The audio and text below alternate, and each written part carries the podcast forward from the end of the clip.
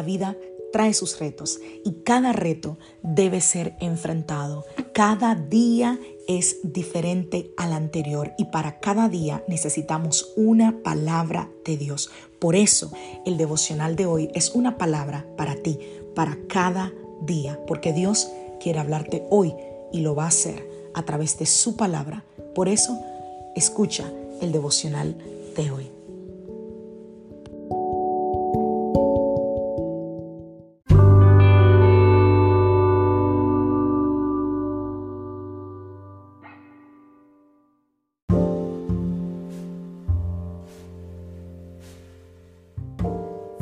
Devocional del día de hoy. La oración cambia cosas. Vamos a la palabra del Señor. Colosenses capítulo 4, verso 2.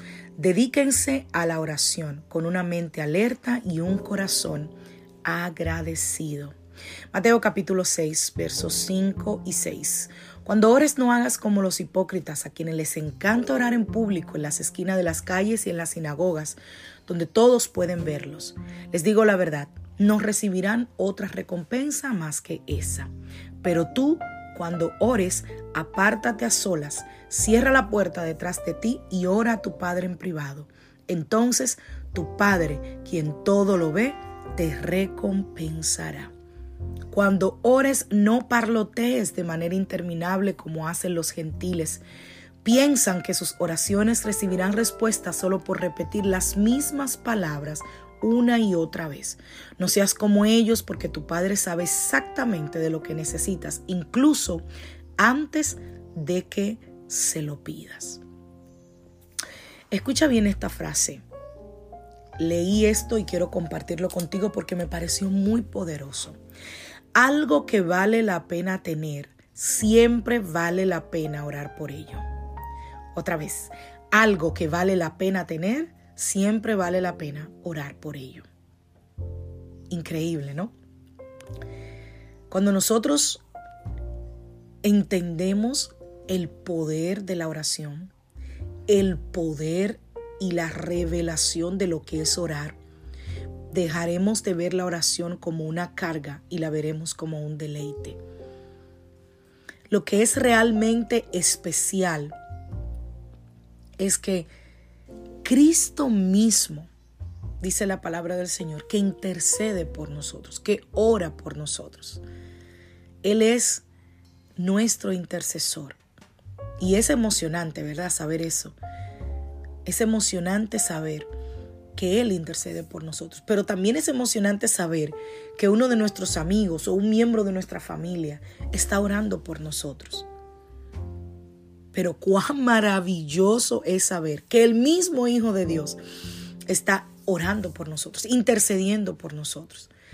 Y también nos dejó un ejemplo en Mateo capítulo 6, versos del 5 al 13, que muchas personas llaman el Padre Nuestro. Es una oración, es un modelo que Jesús nos dejó. No es para que lo repitamos de manera, eh, eh, em, como dice aquí esta versión, parloteando sin sentido, no, sino para que tomemos como ejemplo esa oración y podamos crear una oración a nuestra, eh, con nuestras palabras. No está mal si oras el Padre Nuestro, pero lo que quiero decir es que cuando ores el Padre Nuestro, no lo hagas como repitiendo vanamente algo, sino que le encuentres el sentido a cada una de esas palabras. Pero no olvides el lugar a solas con Dios. No olvides el lugar a donde tú te encuentras. No olvides esa comunión diaria, íntima con el Señor. Esa, esa, comunión es crítica para la vida de un cristiano. Alguien dijo, dale los primeros frutos de la mañana y el resto del día a Jesús pasando tiempo en oración con Él. Mi recomendación cuando tú ores, Ve a un lugar personal, un lugar tranquilo. Y pídele, pídele al Señor que te visite de una forma especial, de una forma fresca, para que tú puedas sentir su poderosa presencia en ese momento de tranquilidad. No es más poderosa la oración porque sea inclinado, sentado, arrodillado, parado. Lo que hace la oración realmente poderoso es que tu corazón esté humillado. Si tu corazón está humillado, no importa dónde ores, no importa la posición, Dios te escuchará. Ahora, aquí hay una gran aclaración. Dice que no lo hagas en público para impresionar. No está hablando de la oración congregacional porque la oración congregacional es cuando nos reunimos como iglesia y oramos juntos. Está hablando de que tú tomaras tu tiempo de oración y te pararas en la esquina de tu casa diciendo, voy a orar, esta es mi oración, yo todos los días oro tres horas por la mañana. Eso es privado y personal. Esa es tu relación con Dios. Es tu tiempo a solas con Él. ¿En qué horario, pastor, es el más poderoso? Mira, en el horario en el que te funciona a ti. Yo te diría que el horario más poderoso es orar en las madrugadas. Definitivamente hay un misterio en la oración de las madrugadas. Pero yo entiendo que no todos podemos levantarnos en las madrugadas.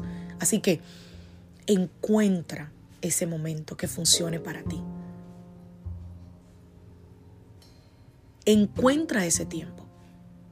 No lo dejes de hacer porque no tengo tiempo en la mañana, porque no tengo tiempo en la madrugada, porque no me puedo levantar en la madrugada. No, haz lo mejor que puedas con lo que tienes.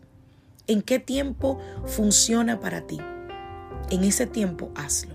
Ahora, mi recomendación es, no inicies tu día y no termines tu día sin una pequeña oración. Por lo menos unos cinco minutos para agradecer a Dios por el día que te ha dado o por el día que te permite ver una vez más, para poner tu vida en sus manos, para pedir su cobertura.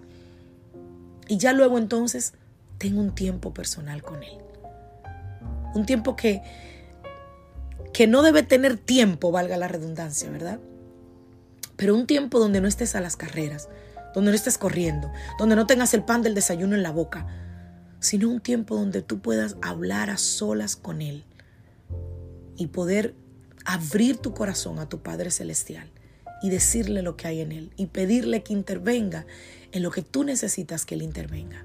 Y yo estoy segura que si tienes un corazón humillado y arrepentido, Él te escucha. Que Dios te bendiga, que Dios te guarde. Soy la pastora Lizelot Rijo de la iglesia Casa de Su Presencia y deseo que tengas un feliz día.